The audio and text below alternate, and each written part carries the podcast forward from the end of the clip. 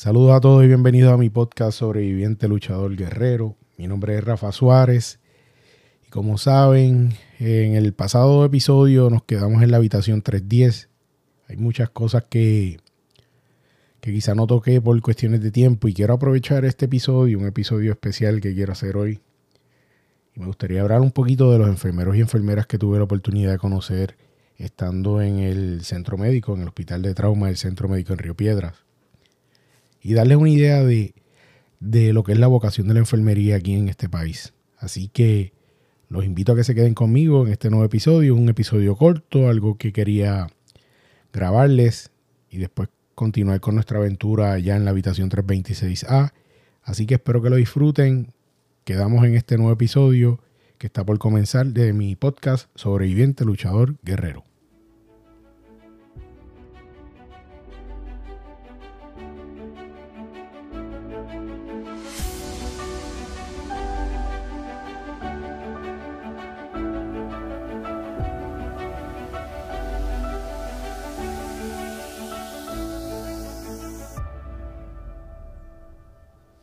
Hola de nuevo, mi nombre es Rafa Suárez y bienvenidos a este episodio especial o corto que quiero hacerles a ustedes para hablarles un poquito de, mi experiencia, de mi experiencia con los enfermeros y enfermeras del Hospital de Trauma del Centro Médico. Lo que les puedo decir es que la vocación de la enfermería en nuestro país está subestimada. Estos son seres humanos que hacen cosas por particulares, por personas que no son familia, que yo les soy bien sincero, yo lo pensaría dos veces antes de hacerlas. De hacerlas por alguien que no es mi familia, por un desconocido, por una persona que acaba de llegar al hospital y que me toca atenderlo, me toca bañarlo en la cama, me toca limpiarlo de sus necesidades, me toca cambiarle sus pañales y es algo que que de verdad que hay que tener vocación. Es algo que hay que tener vocación, es algo que tiene que gustarle a uno. Es algo que tiene que tener un sentido humano espectacular. No es que yo no lo tenga, pero eh, conozco mis limitaciones y, y de verdad que, que para mí sería un poquito difícil dedicarme a esa gestión que ellos hacen. Así que habiéndoles dicho esto, quiero comenzar a hablarles de, mi experiencia y cómo, cómo, nosotros, mi familia y yo nos fuimos integrando a este grupo de personas muy especiales. Eh, se me van a quedar muchos nombres, se me han olvidado algunos nombres, pero tengo las caras frescas como si fuera el día de hoy. Así que poco a poco los voy a llevar en esta aventura. Hice excelentes amistades.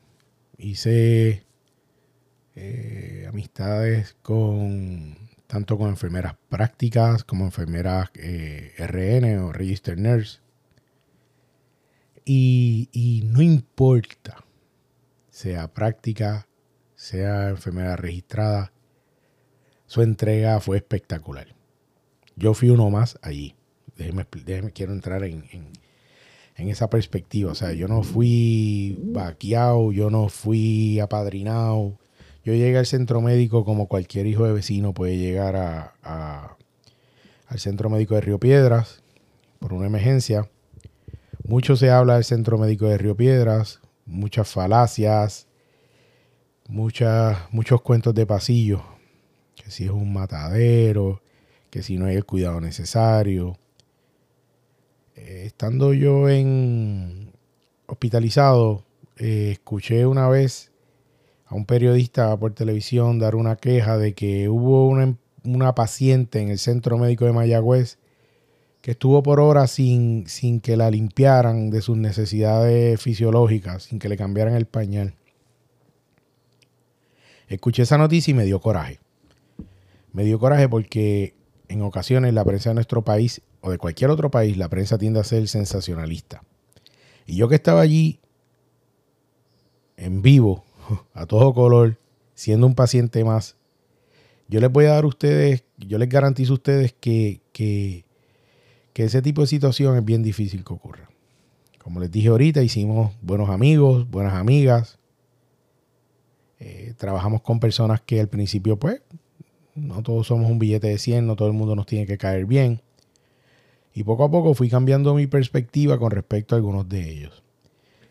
Yo voy a mencionar algunos nombres y yo les pido excusas a todos los que de alguna forma u otra no recuerdo su nombre, pero cada una de esas caritas las llevo en mi mente.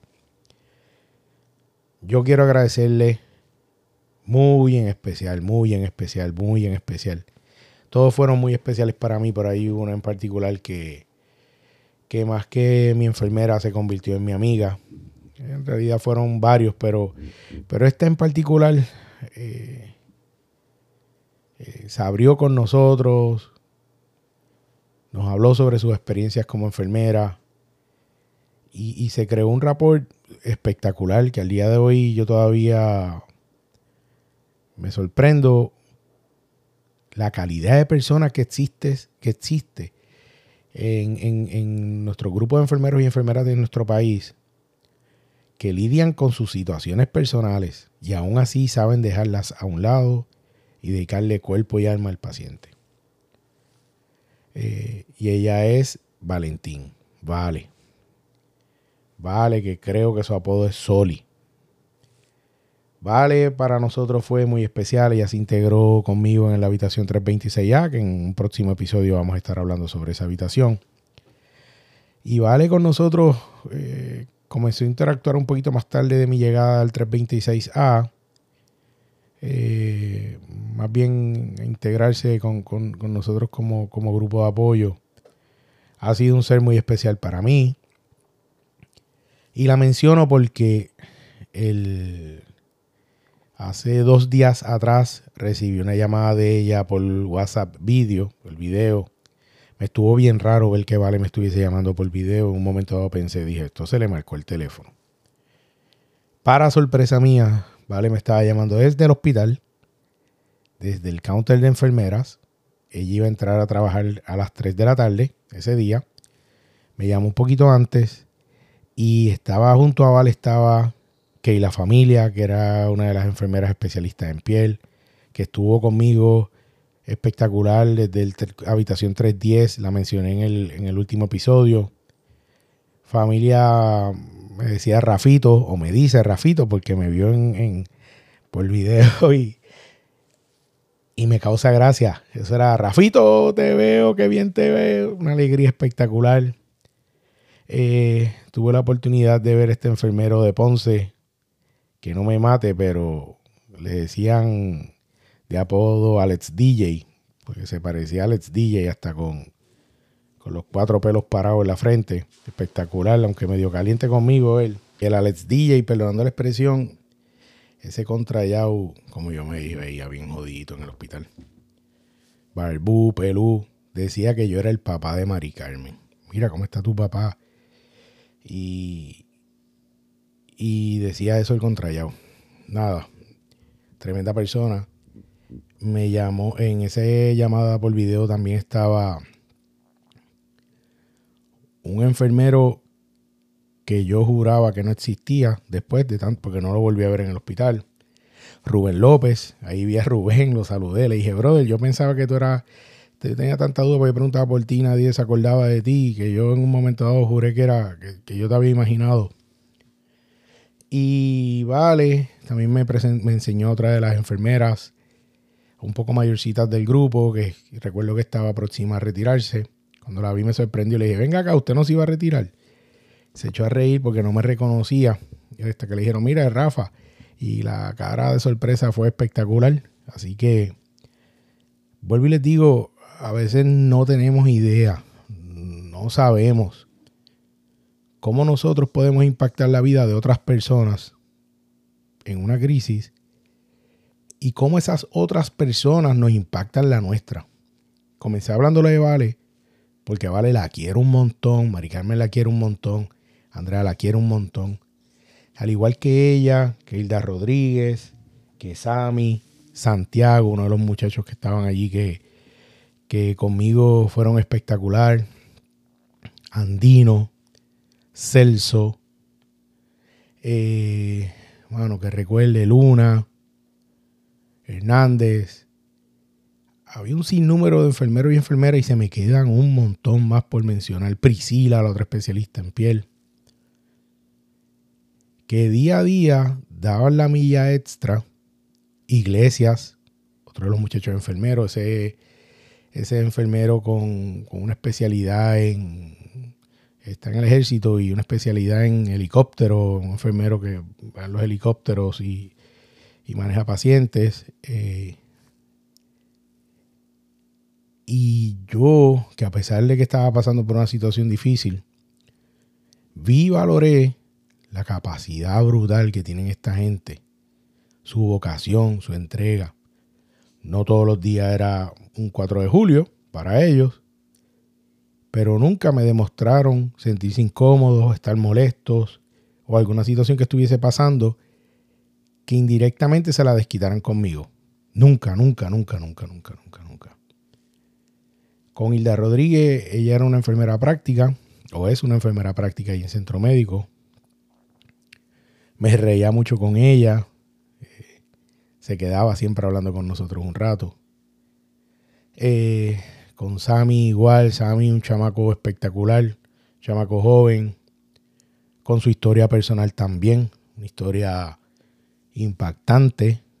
Tuve la oportunidad de conocer de boca de él y que aprecio su confianza, ¿verdad? Cuando me narró su historia familiar y cómo a veces pensamos que ese tipo de persona que, que trabaja en el ambiente de la salud no les toca situaciones negativas como cualquiera de nosotros. Esa es la realidad.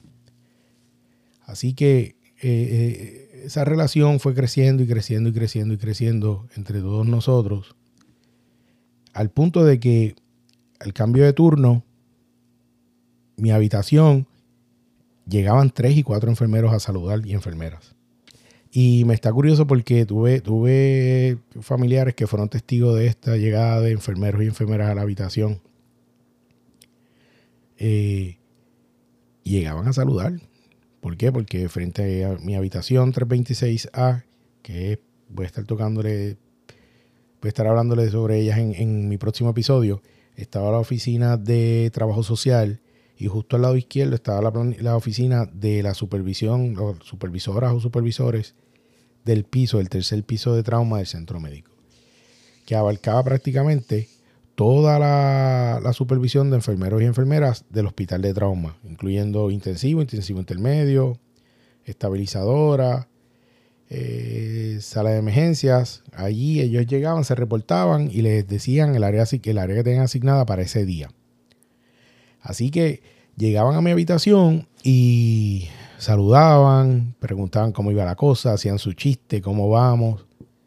En ocasiones en momentos donde tenía mucho dolor o que estaban dolor como consecuencia del proceso de curación de ya fuera de mis de mis muslos que del área donante de piel o de mi brazo eh, llegaban a mi habitación bien preocupados a ver cómo podían ayudar cómo podían ¿verdad?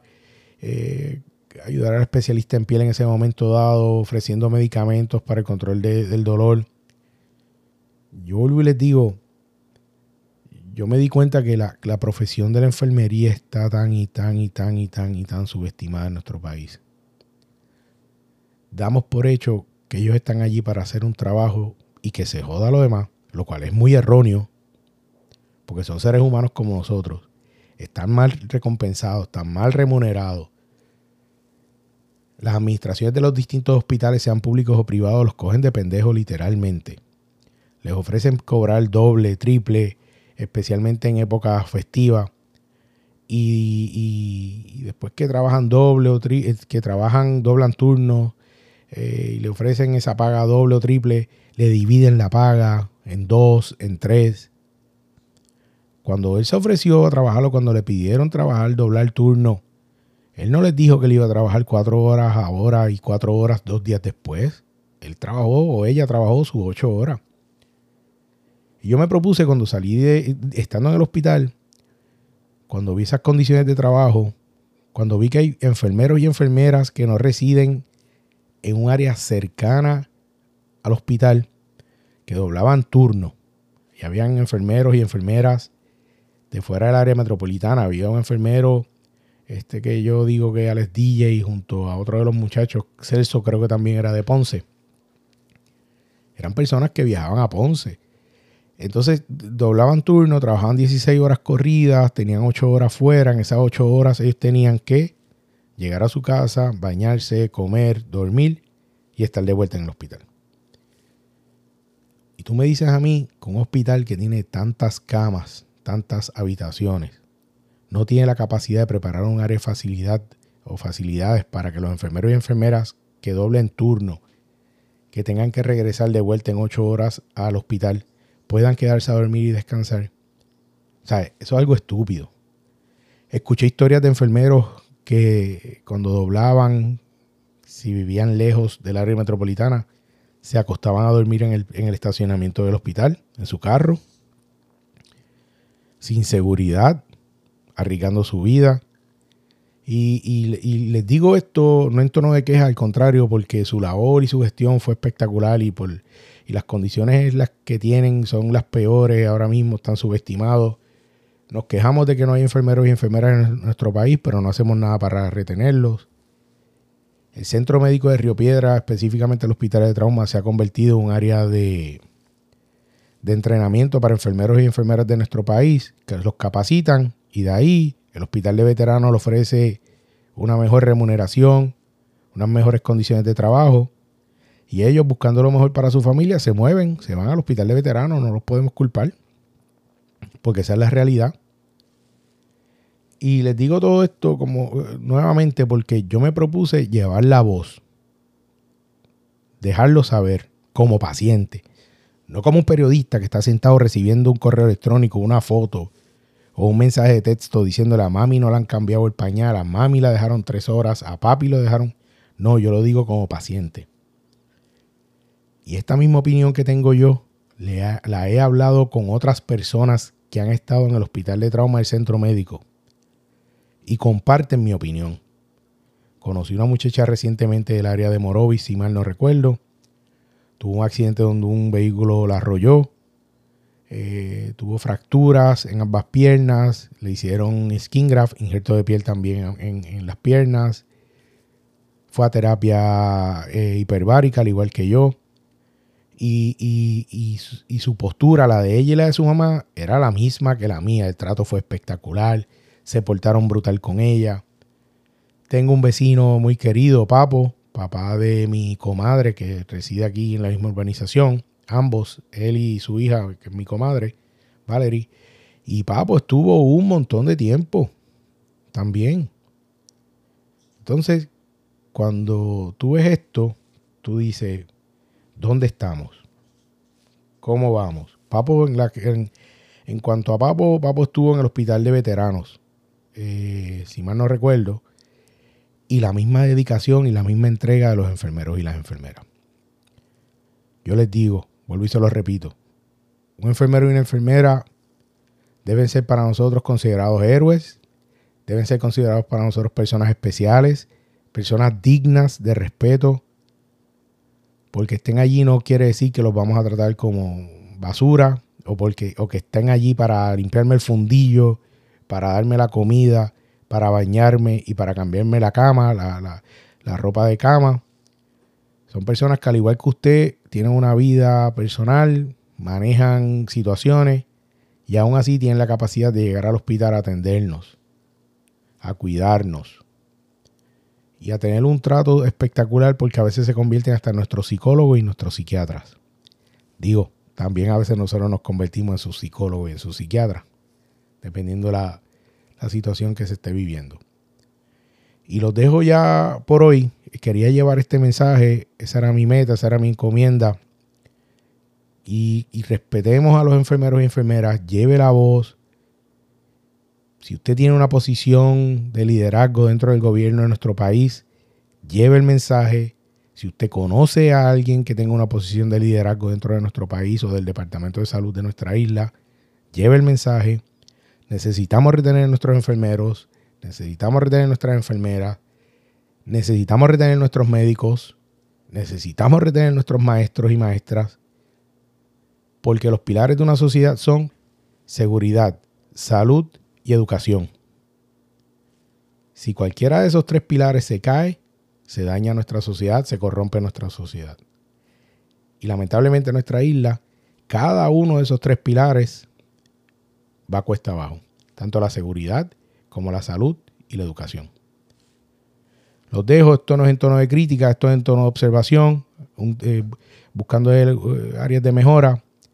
Eh, esto es la, la opinión también de médicos con respecto a los enfermeros y las enfermeras. Así que espero que en una próxima ocasión que usted interactúe con un enfermero o una enfermera, le brinde el respeto necesario, le dé las gracias por su trabajo, los valore mucho y a los enfermeros y las enfermeras del Hospital de Trauma del Centro Médico, específicamente esos que interactuaron conmigo, les doy las gracias, los quiero mucho. Me encantaría poder hacer mucho por ustedes. Eh, dentro de lo que pueda, voy a llevar la voz cantante. Así que para mí fue un placer, o es un placer conocerlos a todos. Se me quedaron muchos nombres que no recuerdo, pero poco a poco los iré integrando en los, en los episodios ¿verdad? próximos y, me comprometo a hacer un listado de cada uno de esos nombres, cada uno de ellos y, y ellas, y mencionarlos en nuestro podcast, en mi podcast. Así que muchas gracias por su atención. Quedo con ustedes. Esto fue un episodio especial que quería grabarles para llevar esa voz cantante con respecto a, nuestros, a los enfermeros y enfermeras de nuestro país. No podemos dejar que se nos sigan yendo, no podemos dejar que la profesión de enfermería siga desapareciendo en nuestro país. No hay robot, no hay máquina que haga el trabajo que ellos hacen. Así que los dejo, excelente día, quedan con Dios y los quiero mucho. Gracias.